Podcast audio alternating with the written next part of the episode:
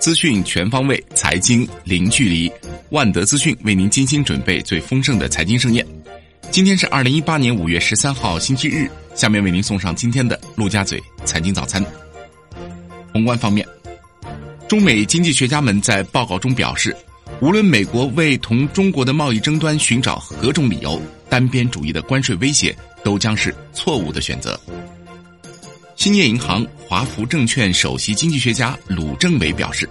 年内或许仍有零点五个百分点至一点五个百分点的降准空间。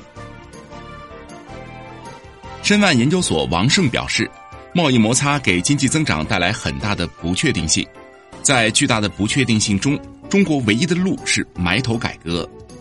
中国的巨大市场是任何一个国家都无法忽视的，相信这场贸易战。中国最后一定是成功的，需要通过创新和扩大内需来化解当前面临的风险。四月末 M 二同比增长百分之八点三，增速出现趋稳，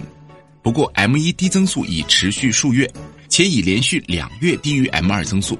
分析认为，M 一增速或已经接近底部，继续下滑的空间有限。国内股市方面。本周沪股通、深股通双双连续五个交易日净流入，合计金额达到一百二十三点九五亿元，在二零一四年十一月份沪股通开通以来，北上资金单周净流入金额的排名中位列第十。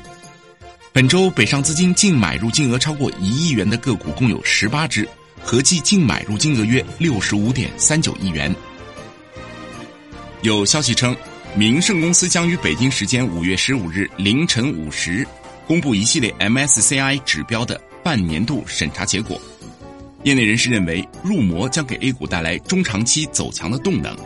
从受益的板块来看，大金融最为受益，此外大消费也是外资最为关注的板块之一。券商中国报道，富士康从新股申报到领取批文花了一百天。募资金额过大、估值太高，一直被业内认为是难以快速核发的重要原因。富士康募资规模缩水将是大概率事件，监管层将在新经济 IPO 与市场稳定之间寻求最大平衡。金融方面，有传闻称人民银行现支行有可能划归银保监局，以改善目前基层金融监管严重缺位的局面。多位地方央行人士表示，对于该传言确实多有耳闻，但目前并未收到相关通知，也没有相关安排。而对于传闻本身有认同有分歧，也有认为不现实，以及对县域金融监管的另类思考。据券商中国消息，支付宝五月十一日确定接入网联。此前网上曾传言接入网联之后，用户就不能通过余额宝或银行卡直接支付，或钱要先充值到支付宝后才能使用。支付宝方面表示这是谣言。楼市方面，业内认为与此前雄安、海南利好政策出台之后抑制炒房的措施相似，粤港澳大湾区楼市也存在调控升级的可能性。四月全国土地市场出现多次流拍，北京流拍数量累计达到六宗，大部分城市土地成交溢价率明显下行，企业资金面压力在增大，部分土地性价比不高，高估了企业拿地的预期，造成出让环节受损。住建部约谈风暴将十二个热点城市推向大众面前，这些城市房价在三到四月份均发生了较为快速的上涨。分析认为，未来这些城市会在限购、限售、增加供应等方面发布调控政策。二零一八年调控逐渐向三四线城市转移。北京大行五月七号前后上调了房贷利率，执行首套房在基准利率基础上上浮百分之十。二套房上浮百分之二十，部分中小银行情况差距较大。各家银行目前额度充足，只要利率能接受，资料齐全，放款很快。产业方面，宝钢股份发布六月份国内期货价格调整通知，部分碳钢厚板、热轧、酸洗、取向电工钢产品价格将上调，同时沙钢五月以来进行了两次调价。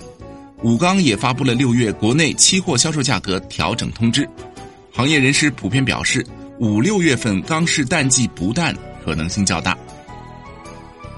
国家信息中心副主任徐昌明表示，两千年汽车行业进入高速发展期，从两百万辆规模发展到二零一七年的两千九百一十五万辆规模。中国汽车市场是超大的市场，未来五年中国汽车市场还将有很大的增量空间。安徽印发《二零一八年落后产能退出工作方案》。提出以煤炭、钢铁、水泥等行业为重点，实施差别化电价等举措，淘汰能耗、环保、产品质量、安全生产、技术达不到标准的五类落后产能，要求这五类落后产能限期整改，对整改后仍不达标的进行依法关停。海外方面，据《华尔街日报》消息称，美国总统特朗普提议对进口汽车征收百分之二十的关税。国际货币基金组织发布拉丁美洲和加勒比地区经济展望，预测今明两年该地区经济将分别增长百分之二和百分之二点八。私人投资和消费是拉动其经济增长的主要原因。国际股市方面，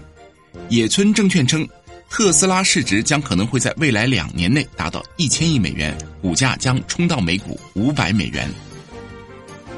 商品方面。分析人士认为，下一轮国内汽柴油零售价有望迎来再次上调局面。随着气温上涨，汽车空调用油量陆续开启并增加，汽油需求步入旺季。南方农忙、工矿、基建开工率上升，支撑柴油需求。有分析师指出，六月份欧佩克大会将会决定是否将减产计划延长至明年。若美国对伊朗施加制裁，导致伊朗与油市脱节，油价将进一步走高。但由此一来，油价上涨基本上意味着欧佩克减产的效果将提前达到。债券方面，截至五月十号盘后，全市场已有一百四十四只债基净值在年内出现下跌，共有二十二只债基年内净值跌幅超过百分之五。跌幅最大的是踩中幺四富贵鸟的中融融丰纯债。年内净值跌幅超过百分之四十七。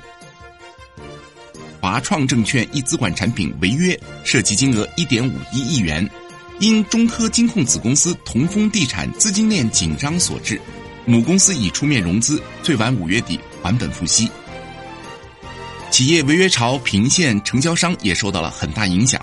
有券商承销债券人士表示，今年随着个别地方城投债出现违约。公司对于县级以下城投公司的项目基本不做了。今天的陆家嘴财经早餐就是这些，感谢您的收听，欢迎大家关注万德资讯的微信公众号，您可以用更少的时间了解更精华的财经资讯。明天我们同一时间再见。